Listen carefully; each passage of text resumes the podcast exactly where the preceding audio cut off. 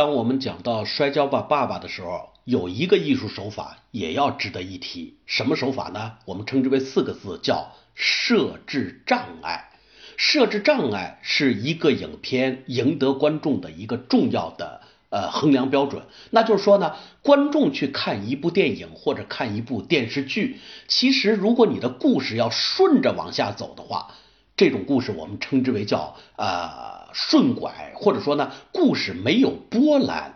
没有起伏，而我们在这个过程中，假如为了增加戏剧矛盾冲突，那么其中一个最重要的方法就是叫设置障碍。也就是说呢，主人公他有一个前进的目标，然而在他前进的过程中呢，总有障碍阻挡着他。他的人生目标就是遇到了往前前进，遇到了障碍，那么接下来他的任务就是什么？克服障碍。而一部影片呢，就是一个主人公前进。遇到障碍，克服障碍，又前进，再遇到障碍，再克服障碍，这样一个过程。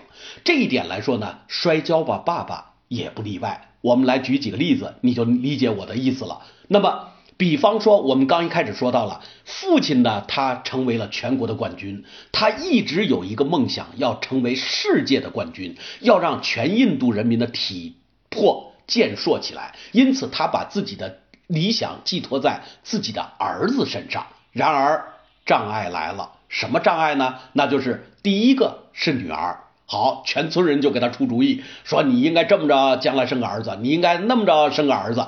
第二个一出生又是个女儿，全村人就告诉他说了啊，你哪个哪个手法不对，你哪个哪个手法不对。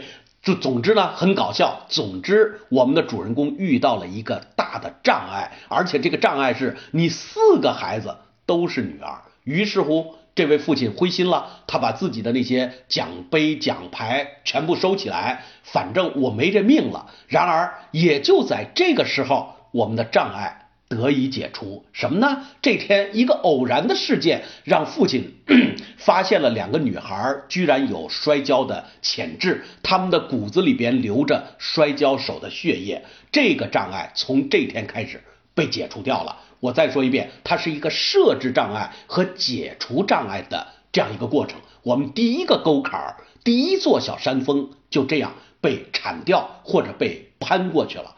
好，接下来在锻炼的过程中又遇到了第二个障碍，那就是女孩来锻炼，她们遇到的困难太多太多了。比方说摔跤场，人家拒绝她们来这儿训练，女孩呢，她们穿的衣服怎么办？呃，传统的那种服装肯定不适合呢来摔跤。那么我们这些小障碍呢都比较好解，呃，都比较好铲除。怎么铲除呢？比方说让你们换上男孩的短衣短裤。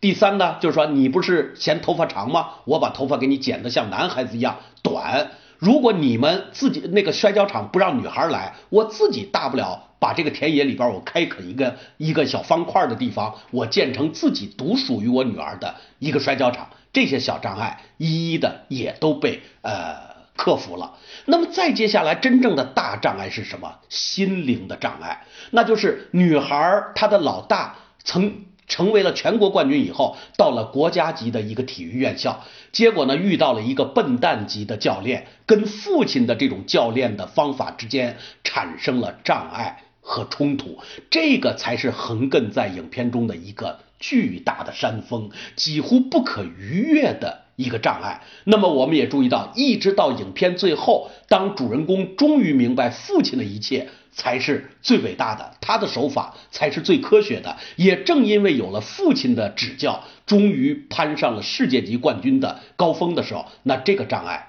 也被克服了。在这个大障碍的克服过程中，我们又见到了很多的小的障碍，其中最突出的障碍是表现在这么两个方面：父亲带着他的堂哥来到了女儿所在的学校的城市，到了学校里边呢，开始对女儿呢呃进行指导，那一下子让他的教练知道了，一下子报到了学校的董事长那里。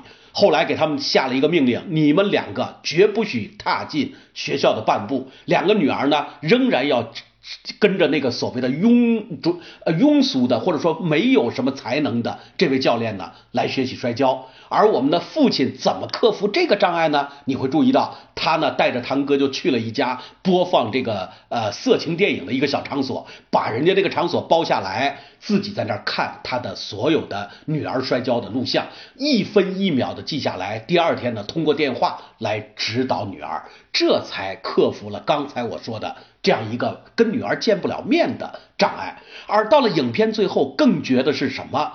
我们编导有意识的给观众观众灌输了这样一个思维，什么呢？只要父亲在场。比赛的现场，女儿一定能战胜对手。她的每一个教诲都是准确的。当然，这个情节呢也是有点夸张啊，有点夸张。那么到了最后最最关键的时候，一个大的障碍出现了。那位教练呢，居然还不但庸俗，不但平庸，甚至还坏阴坏。然后出了一个坏主意呢，把父亲引到了一个小屋子里边。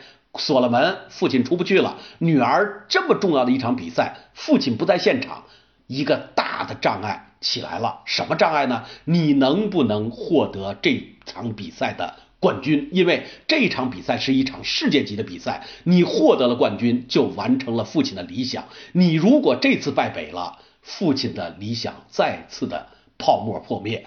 好，观众的心全被吊起来了。而这个障碍的克服是通过什么呢？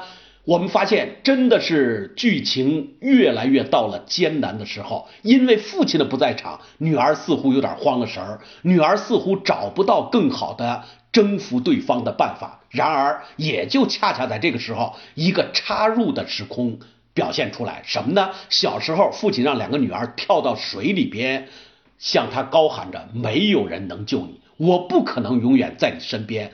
这句话给了女儿巨大的力量，同时也成了一个人生的启迪。女儿呢，也终于在父亲以往教诲的这些经验里边找到了克服敌人的法宝。好，取得了最后摔跤的胜利，意味着这个障碍最终也被克服了。那么，整部电影就这样在障碍就像爬山一样，呃，忽高忽低的。爬上去，掉下来，再爬上去，再掉下来，俨然我们人的心电图一样，就符合我们中国过去评价一部影片，或者评价一部戏曲，或者评价一部戏剧最爱用的一个说法，叫什么呢？一波三折。这个波和折指的就是我刚才说的像风谷一样的这种波浪。呃，而我们说的三折这个三字也并不意味着一共就三个，因为在中国古汉语里边，三六九都代表多数的意思。那么我们这样的一二三三六九的波折下来，让这个影片变得非常的紧张，非常的好看，也非常的在节奏和设置障碍和克服障碍中让观众。沉迷了进去，这也是《摔跤吧，爸爸》艺术特色之一。好，谢谢。